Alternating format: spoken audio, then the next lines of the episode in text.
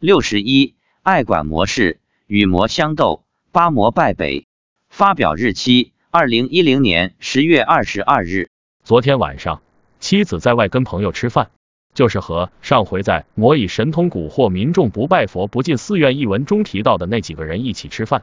席间，那个儿子离婚的人 L 说他身上有蓝彩盒，另一个朋友的儿子 P 说他身上有哪吒，但只有在师傅面前才会上身显灵。这两人现在都跟着那个自称是普陀山观世音上身的人在学法。我妻子听了，便对他们说：“你们那个是假的，我有观世音菩萨，还有佛祖呢。”L 说：“你不能乱说。”P 说：“明天师傅会办八桌酒，从 Z 省会来一大批人。”P 还说了一句：“我师傅是魔王。”我问妻子：“吃饭时有没有看到他们俩身上有什么东西？”妻子说：“没看到。”吃完晚饭。朋友开车送妻子到小区门口，走到我们所住的 X 号楼楼下时，突然冒出来八个魔。他们说他多管闲事，一个个都想打他、抓他，但是手还没打到他身上，就被他身上冒出的火给烫着了。魔没办法靠近，没办法打他。妻子说，魔打过来的时候，他看到自己身体发出火焰，发出的火有半尺高。妻子对他们说，你们还想办八桌？明天我让观世音菩萨去镇压你们。魔仍不罢休，一直跟到我家门口，看没办法，就丢下一句话：“我让你的脚发痒。”然后就跑掉了。我问妻子：“这八个魔长什么样？”他说：“每一个都长不一样，有长三头六臂的，有长四头的，有六头的，反正都不一样。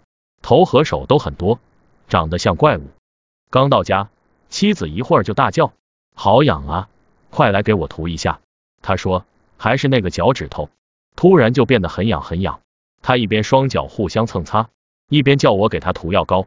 我找出克霉做软膏，边给他涂，边劝他以后少管闲事，得罪了他们很麻烦的。妻子说，可能是他们让垃圾神给他弄的细菌。我对他说，我请观世音菩萨来给你放光治一下，便念观音菩萨圣号，问他看到观音菩萨放光没有。他说有。一会儿，妻子说，现在没那么痒了。第二天再问他还痒不痒，他说不痒了。然后我便继续上网，他在卧室看电视。过了不知多久，我听到卧室响起了呼噜声，便进去关电视。关电视的声音把他吵醒了，他一醒来就说魔魔八个。我问怎么了，妻子说刚才做梦跟魔打起来了。我问怎么回事，他说梦里八个魔突然出现在他前面。和他打起来了。我问你是怎么打的？他说对他们拳打脚踢。我问你不是身体会发火，他们打不着你吗？他说梦里的身体没有发出火焰。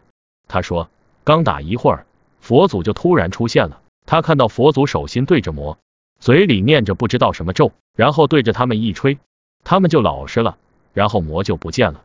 我问你晚上遇到魔的时候？没有念南无阿弥陀佛或者大悲咒，他说没想起来。今天我们去登山时，我看到他一路上做了好几次手势，问他是什么意思。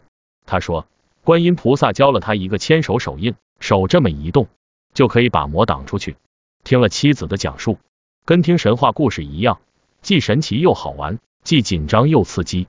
只是从这些叙述中，我们应该吸取教训，不该管的事不要管。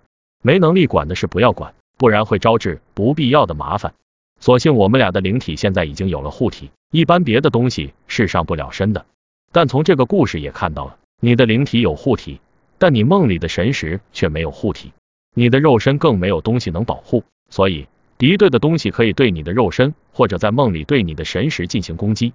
他们在暗处，我们在明处，毕竟是防不胜防。